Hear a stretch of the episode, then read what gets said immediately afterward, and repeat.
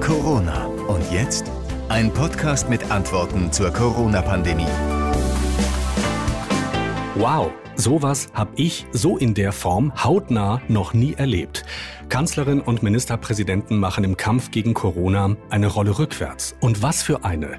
Der harte Osterlockdown wird gestoppt, die Osterruhe wird gekippt. Das ist heute bei einem kurzfristigen Bund-Länder-Gespräch beschlossen worden. Ministerpräsidenten und Kanzlerin haben das so entschieden.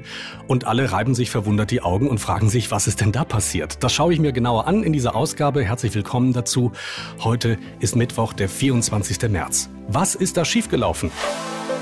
Als politischer Korrespondent habe ich ja schon einige Rollen rückwärts in der Politik erlebt.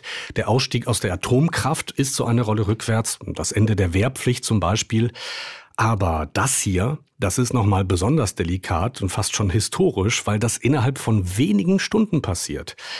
Und dabei gibt die Kanzlerin völlig offen zu, dass ihr Drängen auf die Osterruhe ein Fehler war. Merkel hat sich öffentlich entschuldigt. Hier ein Ausschnitt aus ihrer Pressekonferenz. Um es klipp und klar zu sagen, die Idee eines Ostershutdowns war mit bester Absicht entworfen worden. Denn wir müssen es unbedingt schaffen, die dritte Welle der Pandemie zu bremsen und umzukehren.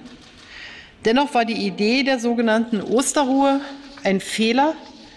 Sie hatte ihre guten Gründe, war aber in der Kürze der Zeit nicht gut genug umsetzbar, wenn sie überhaupt jemals so umsetzbar ist, dass Aufwand und Nutzen in einem halbwegs vernünftigen Verhältnis stehen.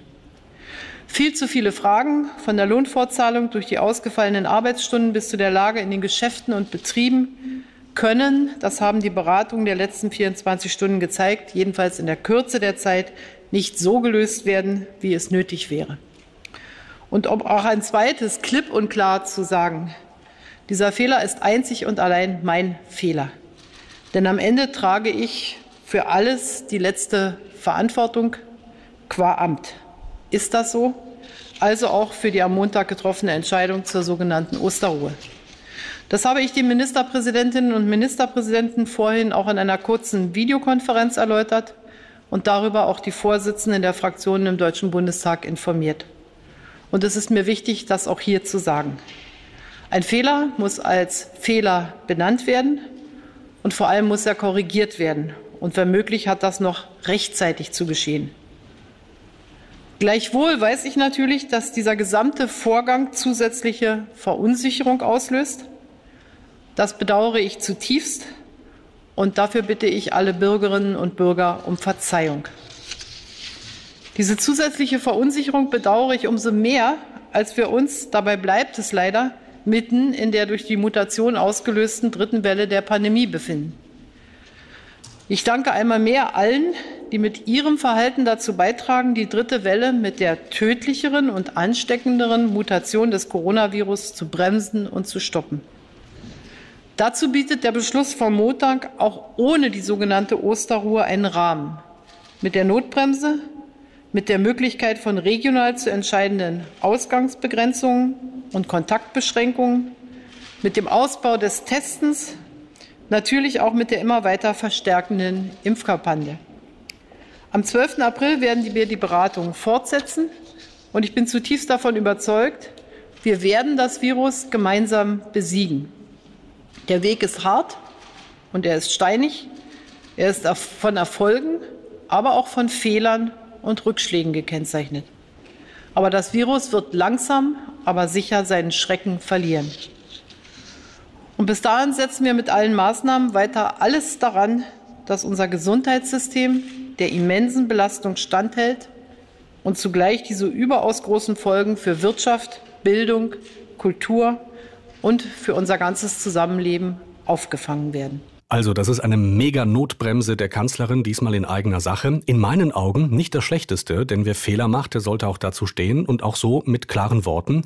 Und auch NRW-Ministerpräsident Laschet, der ja Bundesvorsitzender der CDU ist, hat sich da nicht in die Büsche geschlagen, sondern steht dazu, dass da was zurückgenommen wird. Im politischen Stil ist es richtig, wenn man hört, was alles da jetzt an Problemen auftaucht. Lieferketten, die unterbrochen sind Fleisch, was an bestimmten Tagen zur Lebensmittelversorgung da sein muss. Babynahrung, was ich beispielsweise nicht wusste, die auf den Tag genau geliefert werden, damit bestimmte Kriterien erfüllt sind. Man kann nicht einen gesetzlichen Feiertag eben mal innerhalb von zehn Tagen vorher einführen. Das ist das Ergebnis. Und ich finde, es tut der politischen Kultur in Deutschland gut, wenn man dann auch rechtzeitig die Notbremse zieht und sagt, wir nehmen die Maßnahme zurück.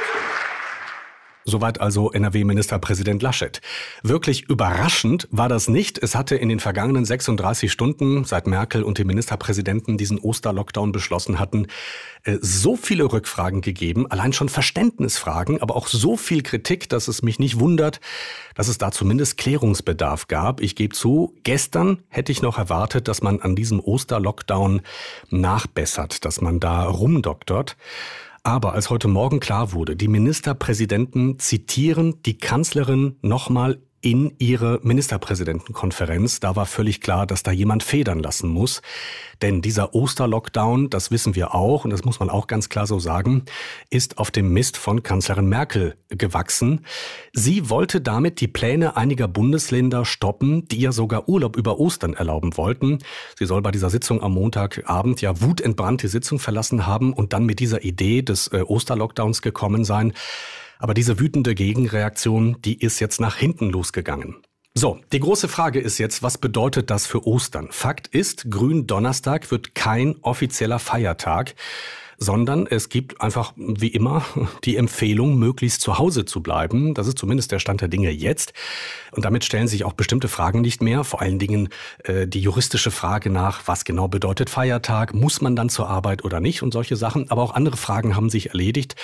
Zum Beispiel, wie man Lebensmittelladen genau definiert. Es war ja die Rede davon, dass am K-Samstag nur Lebensmittelläden öffnen dürfen. Und äh, es gab auch äh, die Frage, ob die Bundesliga am Osterwochenende ganz normal stattfinden soll. Das alles waren ja zentrale Fragen, äh, die auch äh, ja so manch gestandener Jurist äh, nicht klar beantworten konnte. Aber das ist jetzt vom Tisch. Soweit für den Moment. Wir warten noch dringend auf die aktuelle Corona-Schutzverordnung für Nordrhein-Westfalen, die ganz im Detail regelt, was sich ab Montag, dem 29. März hier bei uns in Nordrhein-Westfalen ganz genau ändert. So wie ich höre, soll diese Verordnung am Freitag veröffentlicht werden, also aus unserer Sicht übermorgen, am Freitag, dem dann 26. März. Sobald es dazu etwas Neues gibt, hört ihr von mir natürlich alle Details. Bis dahin eine gute Zeit. Ich bin José Narciandi.